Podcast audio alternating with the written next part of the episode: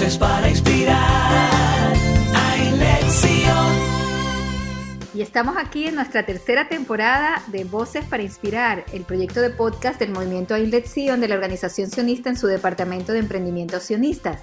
Y desde Israel les presentaremos ideas que tienen que ver con la educación formal y no formal, con el liderazgo y con todas las ideas que profundicen el network entre nuestras comunidades y nos permitan conocer nuevos conceptos en este mundo tan cambiante que nos ha tocado en estos últimos años. Desde Israel les habla Navela Yaroslavsky, directora del movimiento Ainlet Zion de la Organización Sionista Mundial en su departamento de emprendimiento sionistas. Hola amigos, hoy queremos compartir con ustedes la primera parte de una conferencia ofrecida para el movimiento Ainlet Zion del Departamento de Emprendimiento Sionista de la Organización Sionista Mundial por la psicóloga Francis Triboy. La conferencia se llama Neurociencias y Educación y fue súper interesante. Eh, ella fue transmitida para nuestra comunidad educativa vía Zoom durante el año 2021. Francis Criboy es licenciada en psicología con especialización en psicología clínica y recibió una condecoración al mérito educativo. Los dejo disfrutando de esta interesante conferencia que habla sobre la importancia de mantener activo nuestro cerebro como medida de protección en tiempos de aislamiento. Vamos a comenzar por los conceptos básicos de las neurociencias para después entrar eh, en el campo de la educación y que, como les decía, quizás la primera persona que hizo referencia a lo que hoy conocemos como neurociencia fue Hipócrates. Hipócrates dijo que el cerebro era el director del espíritu, ubicó en el cerebro lo que es, la esencia del ser humano. Y en su texto La enfermedad sagrada hizo una referencia maravillosa considerando el momento en que lo está haciendo, es decir, ubiquémonos que está hablando en el siglo V antes de Cristo.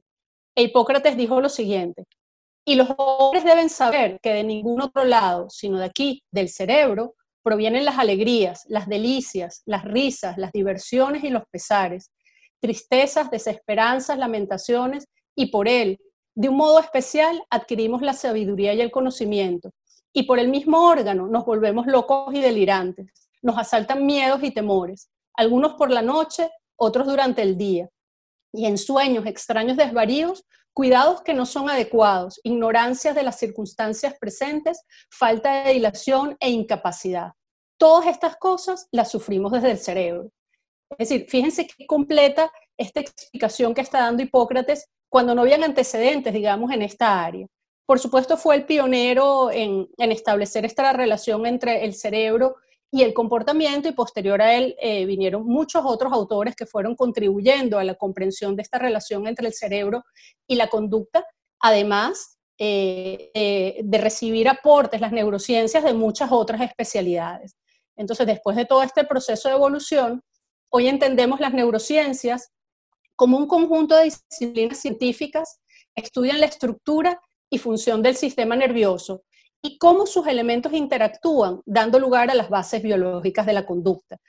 Es decir, nosotros podríamos resumir esta definición diciendo que las neurociencias es el estudio de la relación cerebro-conducta.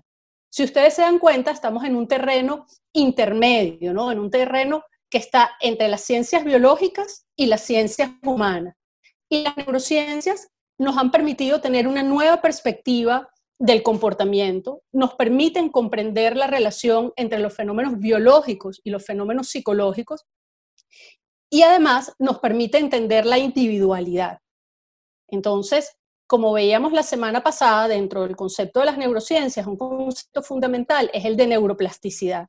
Y si nosotros vamos a hablar de educación y aprendizaje, necesariamente tenemos que volver a recurrir a este concepto, ¿no? que lo definíamos como la habilidad del cerebro de reorganizarse a sí mismo, formando nuevas redes neuronales a lo largo de toda la vida. Como señalábamos, nuestro cerebro está cambiando permanentemente. Cada vez que nosotros aprendemos algo, se va a conformar una nueva conexión. Si ese conocimiento se practica, se entrena, entonces esas nuevas conexiones se van a consolidar y se van a fortalecer. Si por el contrario son eh, eh, contactos eventuales, se van a formar redes sumamente débiles que eventualmente van a desaparecer. Por eso es fundamental tener claro el concepto de, neuroplasticidad si nosotros queremos entrar eh, al área aplicada, digamos, de la, de la educación. Otro de los conceptos que veíamos la semana pasada y que es fundamental es comprender que la conducta es el resultado de la interacción permanente y bidireccional entre los genes, el ambiente y el cerebro. Es verdad que hay una porción, digamos, de la capacidad de aprendizaje, de la capacidad intelectual, que tiene que ver con la dotación biológica, pero también es muy importante tomar en cuenta que las experiencias tienen la posibilidad de modificar lo que la carga genética dice. Es decir, el ambiente puede modificar la expresión del gen, haciendo que esa propensión se exprese mucho o que simplemente no se exprese. Entonces son conceptos que tenemos que tener muy claros cuando entramos en el campo de la enseñanza y el aprendizaje. Ahora fíjense, eh, en base a este concepto sabemos que el cerebro está cambiando permanentemente y que lo va a hacer a lo largo de toda la vida. Entonces es muy importante conocer, saber qué es lo que está pasando en el cerebro precisamente en estos años que corresponden a la educación, que corresponden a la educación formal e incluso después a la, educación informal. ¿no? Entonces, fíjense, ¿cómo madura el sistema nervioso? El desarrollo del sistema nervioso se va a iniciar a los 18 días de fecundación. Allí comienza el proceso. Se van a formar tres vesículas y a la quinta semana es cuando comienza a diferenciarse las estructuras cerebrales. En la semana número 9 y hasta el nacimiento se va a producir la mielinización, ya vamos a hablar sobre esto, y el cerebro va a adquirir esas características tan propias, esa, superficie arrugada con pliegues, que son las llamadas cisuras y circunvoluciones. Desde ese momento hasta el nacimiento lo que va a pasar es que el cerebro va a ir aumentando de peso. Y aquí hay algo muy importante que tenemos que tener claro, que el desarrollo de las funciones cognitivas no constituye un proceso aislado del proceso físico, del progreso físico. Es decir, tenemos que comprender qué es lo que pasa en el cerebro, ir viendo cuáles son las etapas, porque sobre eso precisamente es que se va a montar el aprendizaje. Ahora, el cerebro, eh, en el cerebro suceden toda una serie de fenómenos que eh, los tengo aquí mencionados, como ustedes ven, la neurogénesis, la migración, la sinaptogénesis, la poda y la mielogénesis, del cual vamos a hablar cada uno de ellos por separado. Yo los pongo en este orden porque es el orden de aparición, pero eso no quiere decir que por momentos en la, evolución no se sobrepongan o incluso estén presentes a lo largo de toda la vida. Entonces, vamos a comenzar por la neurogénesis, que es la primera fase del desarrollo embrionario. Vemos que primero se va a formar el tubo neural y van a comenzar a dividirse las células para formar lo que van a ser las neuronas y otras células propias del sistema nervioso, como son las glías, que son células de sostén. Fíjense la velocidad a lo que va esto, es decir, por momentos se pueden formar hasta 200.000 neuronas por minuto. imagínense la importancia que tiene toda esta etapa. En los primeros eh, meses eh, de, la etapa embrionaria se van a producir la mayoría de las neuronas que nos van a acompañar a lo largo de toda la vida. Sin embargo, como veíamos y hablamos la semana pasada, la neurogénesis se puede producir a lo largo de toda la vida en función de las exigencias que tengamos, pero por supuesto no a la misma velocidad que sucede en la etapa embrionaria. Entonces, fíjense cómo, cómo se refleja ese crecimiento y esa proliferación neuronal. Fíjense cómo va creciendo el embrión en muy pocos días, fíjense las diferencias, fíjense en la semana 23 cómo la cabeza es prácticamente del mismo tamaño que el tronco. Y eso sucede precisamente por esta proliferación de neuronas de las cuales estamos hablando. Después viene una segunda fase, que es el proceso de migración. Es decir, las neuronas primero se crean, pero después se tienen que colocar en, en un lugar específico, en su lugar apropiado. Entonces, la migración es el desplazamiento de las neuronas que va a ocurrir fundamentalmente en el segundo trimestre del embarazo. Una vez que las neuronas llegan a su destino es cuando comienza su diferenciación y comienzan a adquirir las características de una neurona adulta. Hacia el séptimo mes de gestación empiezan a aparecer las diferencias estructurales entre las diferentes regiones del cerebro Ahora, este fenómeno es muy, muy importante porque fallas en el proceso de migración van a producir malformaciones cerebrales y fallas en las conexiones eh, de las neuronas, en, el establecimiento de la sinapsis, por supuesto, se va a reflejar en todo lo que es el proceso del aprendizaje. Eh, quizás la, la, manifestación más severa que podemos encontrar producto de fallos en la migración es lo que se llama la licencefalia, es decir, que la corteza cerebral, en vez de tener esa apariencia de pliegues es completamente lisa. Estos son casos, digamos, excepcionales y extremos, que por supuesto van a cursar con deficiencias cognitivas relevantes. Pero otros trastornos menos severos también pueden ser consecuencia de fallos en la migración neuronal, como sucede, por ejemplo, con el autismo o el déficit de atención. Ahora, eh, ¿qué cosas pueden producir fallos en la migración neuronal? Por ejemplo, consumo de alcohol, consumo de drogas, falta de alimentación apropiada, eh, contacto con plomo, por ejemplo, pueden producir fallos en la migración neuronal eh, en estas primeras etapas del embarazo.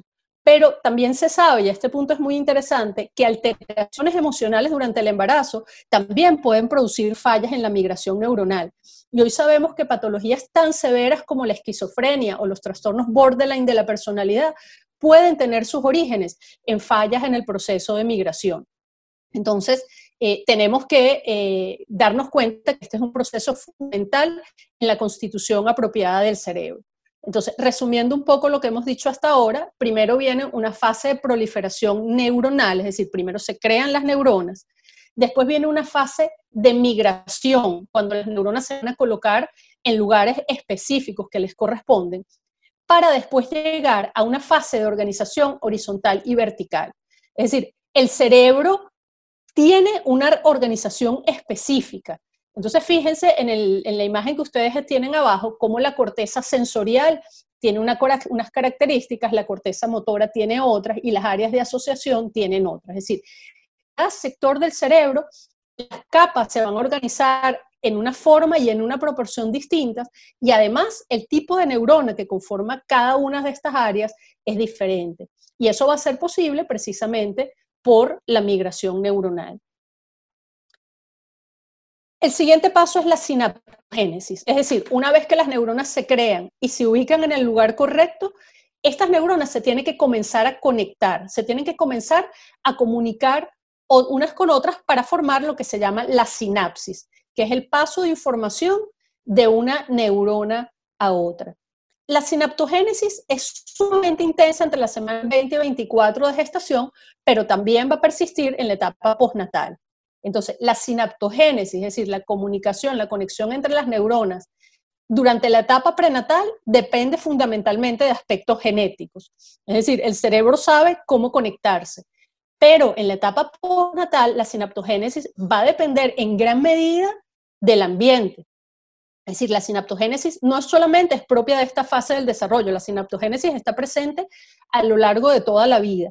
Y esa sinaptogénesis o esa manera como se conectan las neuronas en el cerebro para formar redes neuronales va a depender en gran medida de las experiencias a las cuales nosotros eh, nos expongamos. Entonces, aquí el proceso de aprendizaje es fundamental. Y son esas conexiones que se van formando a lo largo de toda la vida lo que va a formar lo que llamamos la reserva cognitiva. Es decir, ese colchón que nosotros vamos a tener ante el proceso natural de envejecimiento o ante una eventual afección del sistema nervioso. Es decir, eh, estas redes neuronales que vamos a ir conformando en todo el proceso educativo y en contacto con las experiencias en general, van a formar una especie de colchón que va a amortiguar ante eh, un eventual deterioro. Entonces, fíjense, el cerebro cuando nacemos a los tres meses y a los dos años. Fíjense cómo las conexiones son muy débiles al principio y cómo se van densificando a medida que vamos avanzando en edad. Eh, fíjense a los dos años cómo las redes son sumamente tupidas, sumamente densas. Y eso es lo que permite los cambios tan dramáticos que vemos en el comportamiento del niño en dos años. Es decir, en dos años el niño camina, en dos años el niño habla, en dos años el niño comienza a relacionarse, el niño comienza a independizarse de la madre. Todo eso es posible porque el cerebro está madurando, es decir, el cerebro, eh, en el cerebro están conectando las neuronas que están formando redes neuronales sobre las cuales se sustentan todos estos cambios que vemos en las primeras etapas de la vida. Después viene otro proceso que es la mielogénesis. La mielogénesis es el recubrimiento del axón, como ustedes ven en la imagen eh, superior derecha de su pantalla. El axón es el punto negro, el punto gris, perdón, que está en el medio, que es la prolongación larga de la neurona. Y fíjense cómo se va recubriendo como si fuesen capas de cebolla. Esa es precisamente la mielina. Es una sustancia grasa que va a proteger el axón, pero que va a facilitar también la transmisión del impulso nervioso, es decir, va a hacer que la comunicación entre las neuronas sea mucho más rápida y mucho más eficiente. Ahora, un dato importante aquí es que la mielinización no es igual y no es al mismo tiempo en todo el cerebro. Las distintas áreas se van a ir mielinizando o van a ir madurando eh, en tiempos diferentes. Las primeras áreas que se van a mielinizar son las áreas que tienen que ver con la percepción y con el movimiento. Entonces, lo primero que, va, que se va a mielinizar van a ser las áreas visuales, las áreas auditivas, las áreas somatosensoriales y las áreas motoras. ¿Okay? Eso corresponde, digamos, como a los primeros estadios de la maduración. Posteriormente, van a madurar lo que se llaman las áreas de asociación, que implica la integración de las áreas anteriores, es decir, donde se pueden integrar las áreas perceptivas con las áreas motoras, y es lo que va a dar el acceso las funciones cognitivas eh, que conocemos habitualmente, ¿no? Atención, memoria, concentración, razonamiento, funciones visoespaciales, lenguaje. Todo eso va a ser posible porque se van a ir mielinizando precisamente las áreas de asociación. Y por último, aparece entonces la mielinización del área frontal, es decir, del área más anterior del cerebro. Y esto no se logra eh, madurar, es decir, eh, por completo, sino hasta la tercera década de la vida. Es decir, después de los 20 años es que madura por completo eh, el, lóbulo, el lóbulo frontal, que es el asiento, digamos, de las funciones más complejas, de las funciones más sofisticadas en la jerarquía cognitiva, que es lo que nosotros llamamos las funciones ejecutivas, que tienen que ver con planificación, con abstracción, con solución de problemas, con la autorregulación y un aspecto muy importante, con la inhibición del comportamiento. Y eso no se alcanza por completo, sino como les dije, después de los 20 años. Y en este sentido, bueno, y retomando una de las preguntas que me hicieron la semana pasada, esto tiene que ver un poco con el concepto de adolescencia. Nosotros sabemos cuándo comienza la adolescencia, es decir, se inicia en la pubertad eh, cuando comienza toda la cascada hormonal. Eh, primero, un poquito antes en las niñas, alrededor de los 10 años, un poquito después en los varones, alrededor de los 11 años. Y este proceso se va a extender, es decir, primero se pensaba que era como dicen los norteamericanos, hasta los teen, es decir, hasta los 19 años. Pero hoy se sabe que ese proceso incluso dura un poco más. Algunos autores hablan de 21 años y otros autores lo extienden incluso hasta los 25 años, donde el cerebro continúa madurando. Entonces, fíjense qué largo es el proceso en el ser humano para que el cerebro madure apropiadamente. Y estos cambios eh, se van a dar a lo largo de toda la vida. Es verdad que en el periodo de la adolescencia eh, se producen cambios, eh, cambios así como muy significativos desde el punto de vista de la, de mielogénesis, pero la mielogénesis también puede estar presente a lo largo de toda la vida en función de los nuevos aprendizajes que vayamos teniendo. Cuando entramos a la adolescencia, que ya, ya hemos introducido el concepto, sucede un fenómeno particular que es la poda sináptica. Mientras estamos en la infancia, sustancia gris y sustancia blanca van creciendo a la par sin embargo, cuando comienza la pubertad, el cerebro comienza a eliminar conexiones siguiendo un principio muy elemental. Se usa o se elimina.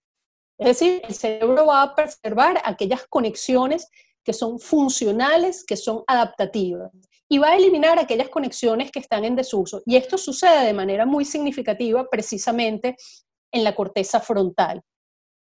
Y esta poda y esta eliminación de, conexiones va a permitir que la capacidad cerebral esté disponible para las conexiones que utilizamos con más frecuencia.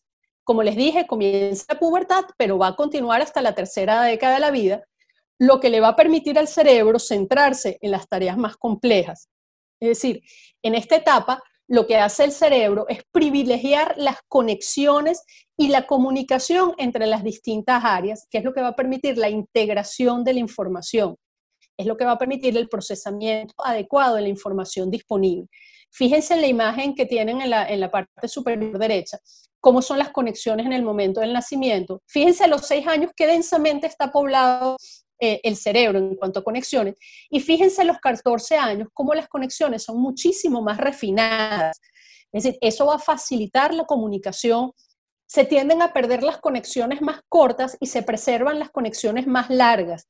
Es decir, que facilitan el paso de la información, que la hacen mucho más expedita. y como les dije antes, eso es lo que va a dar el acceso entonces a las funciones cognitivas de más alto nivel. Entonces, esta poda que se va a producir durante la adolescencia eh, va a conducir a una remodelación del cerebro. El cerebro va a cambiar de manera, de manera significativa. Entonces, fíjense qué importante este concepto desde el punto de vista de la educación y del aprendizaje. Hasta hace muy poco tiempo se pensaba que una vez que terminaba la infancia, el cerebro ya no se modificaba, pero hoy sabemos que la adolescencia es un periodo de profundos cambios desde el punto de vista bioquímico, anatómico y funcional. ¿Qué quiere decir esto?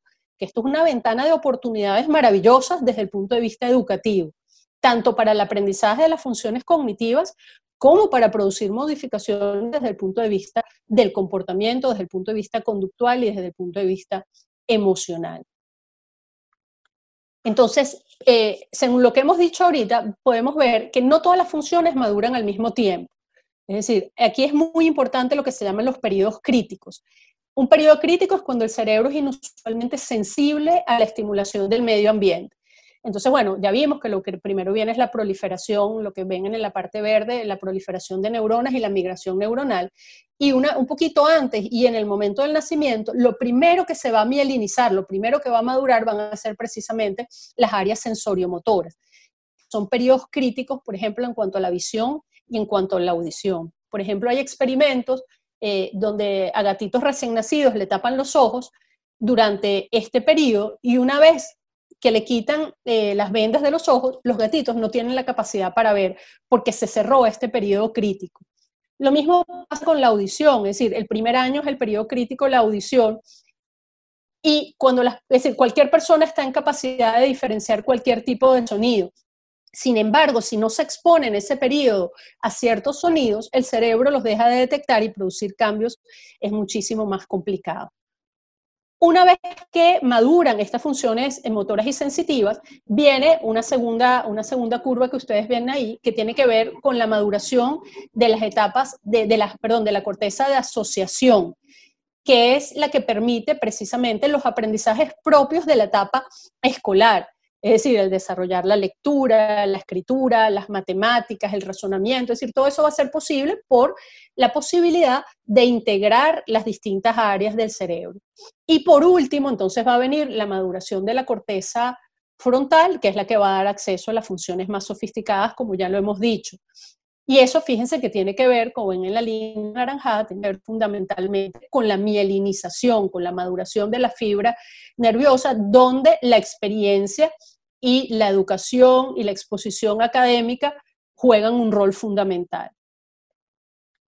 Y bueno, en la adultez, la verdad es que el cerebro se sigue reorganizando, como señalábamos la semana, la semana pasada, sabemos que el cerebro declina con el paso del tiempo, pero que si se mantiene una adecuada activación, como lo tienen ustedes allí mencionado, el cerebro puede seguir funcionando apropiadamente.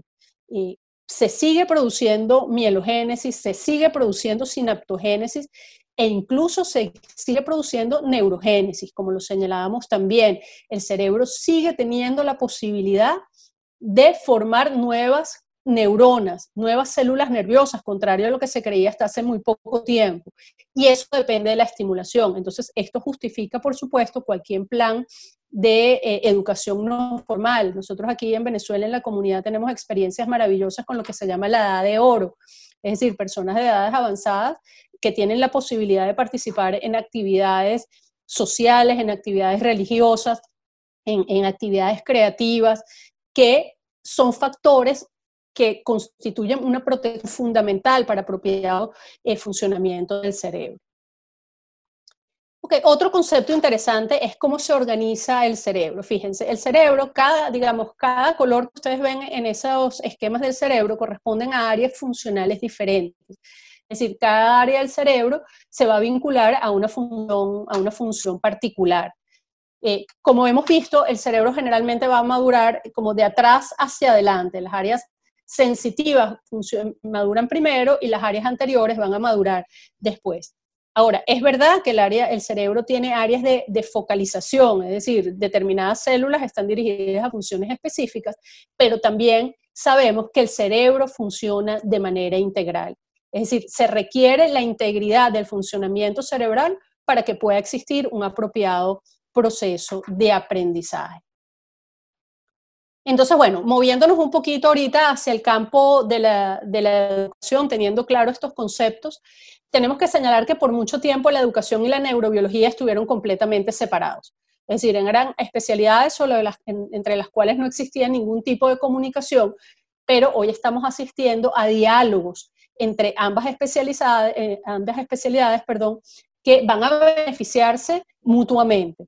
Hoy sabemos que el aprendizaje es la base de la supervivencia y que es el cerebro el órgano que hace posible el aprendizaje. Es decir, el aprendizaje es el proceso mediante el cual las experiencias modifican al sistema nervioso y en consecuencia a la conducta. Entonces, la función primordial de aprender es desarrollar conductas que se adapten a un entorno cambiante. Es decir, la función del, del aprendizaje es fundamentalmente una función adaptativa. Me gustaría leerles este extracto de, de Hane. Él es una de las personas que quizás en la actualidad eh, ha hecho eh, uno de los aportes más importantes en el campo de lo que son las neurociencias en la educación. Y él dice lo siguiente. Si fuese preciso recurrir a una palabra, el talento particular de nuestra especie, yo retendría este simple verbo, aprender. Más que Homo sapiens, somos Homo docens, porque lo que sabemos del mundo en su mayor parte no nos ha sido dado. Nosotros lo hemos aprendido de nuestro propio medio, de nuestro entorno. Ningún otro animal ha podido como nosotros descubrir los secretos del mundo natural. Gracias a la extraordinaria flexibilidad del aprendizaje, nuestra especie ha logrado dejar su sabana natal para atravesar desiertos, montañas, océanos y en algunos miles de años solamente, y hasta hemos llegado a la luna. En la fuente de todos estos triunfos hay un solo secreto, la extraordinaria facultad de nuestro cerebro de aprender. Entonces, fíjense qué maravillosa esta frase. Es decir, nosotros sustituimos el determinismo genético como por ejemplo lo puede tener una hormiguita. Es decir, la hormiguita nace y ya se puede mover por sí sola, no necesita de papá, mamá, abuelos y tíos y amigos. Es decir, no necesita el proceso de aprendizaje, sino que ya ella sola puede valerse por sí misma, pero su capacidad de aprendizaje es sumamente limitada. A diferencia de ellos, nosotros los humanos tenemos un periodo de aprendizaje sumamente largo, es decir, ya vimos que por lo básico y por lo menos son tres décadas completas, pero que eso es precisamente lo que nos ha permitido el conocimiento del mundo, los descubrimientos, los desarrollos tecnológicos, la creatividad, todo eso es posible por el proceso de maduración, porque nosotros sustituimos el determinismo genético por la plasticidad genética, es decir, por la capacidad que tiene nuestro cerebro de comprender el entorno, de aprender y con esos aprendizajes eh, llevar a cabo un producto que es superior a esos elementos básicos. Entonces, en este sentido, Campos dice, todas estas habilidades y capacidades son nada más y nada menos que el fruto de un cerebro en constante aprendizaje y desarrollo.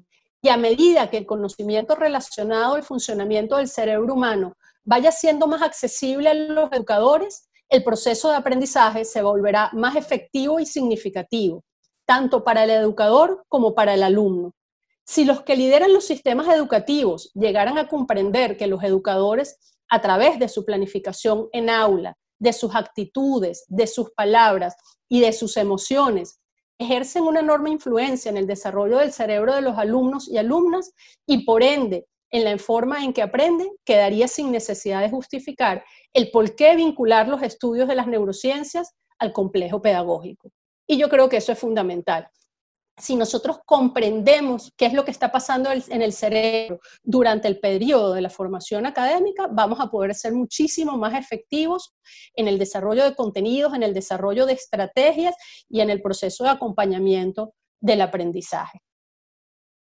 Entonces, ¿en qué se basa el aprendizaje? En la sinapsis, es decir, en la posibilidad de establecer nuevas conexiones en la posibilidad de que una neurona se comunique con otra y pase la información a la siguiente. Como ya les decía antes, si esa nueva conexión que se está formando cuando nos exponemos a un nuevo contenido, a una nueva experiencia, eh, se repite, se aplica, se practica, esa nueva conexión allí donde se prenden las lucecitas, se va a consolidar y se va a fortalecer y puede funcionar a lo largo de toda la vida.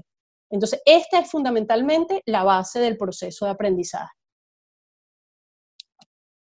El aprendizaje involucra a todo el cerebro y lo modifica. Es decir, el aprendizaje no depende de un área de color como la que veíamos antes de manera aislada.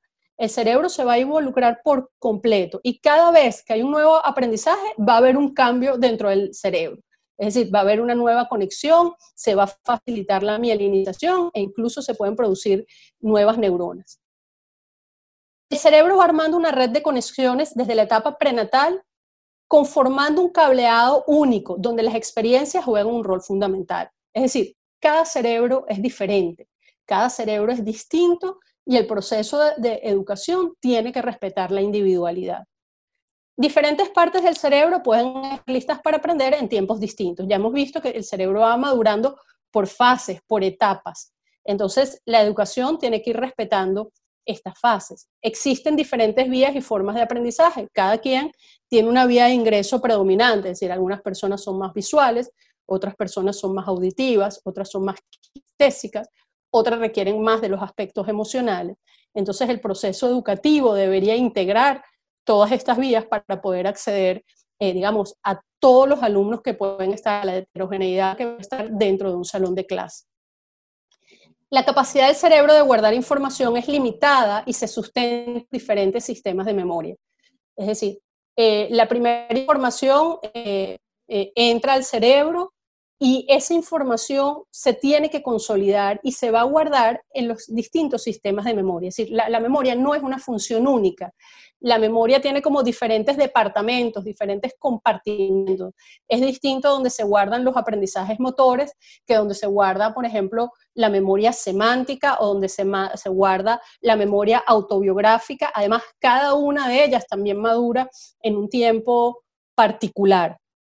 Entonces, la capacidad de recordar y de retener información es ilimitada. Es ilimitada y va a depender precisamente de estos distintos sistemas de la memoria que se van a combinar en un momento dado cuando nosotros queremos dar una respuesta específica.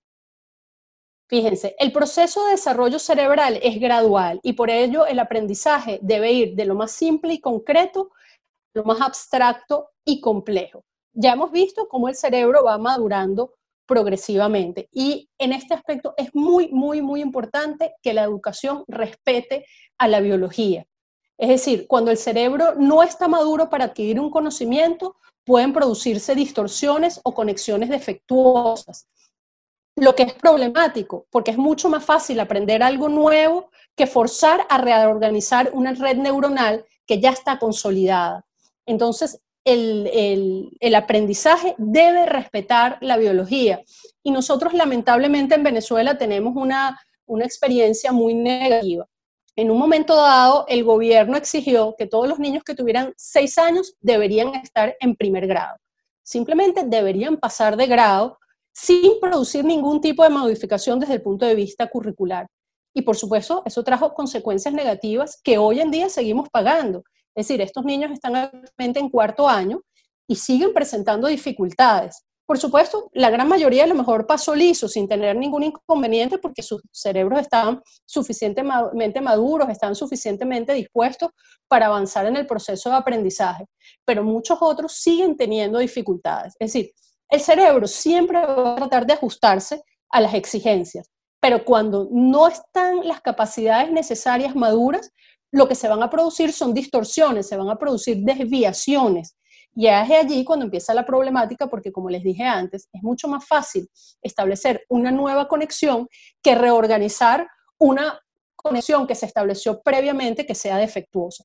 Entonces tenemos que tener muy claro que el aprendizaje y la enseñanza deben respetar la biología, por supuesto considerando las diferencias individuales. Algunos niños están más maduros antes y otros después pero ese proceso tiene que ser verdaderamente respetado para que sea activo. Esperamos que esta primera parte de este podcast le, haya sido de súper interés. Para mí ha sido muy importante eh, los conceptos de la, de la doctora Criboy y la próxima semana compartiremos la segunda parte de este podcast. Gracias a todos por estas importantes contribuciones. Nos despedimos en esta oportunidad para seguirnos escuchando muy pronto. Hay lección, voces para inspirar. Hay lección.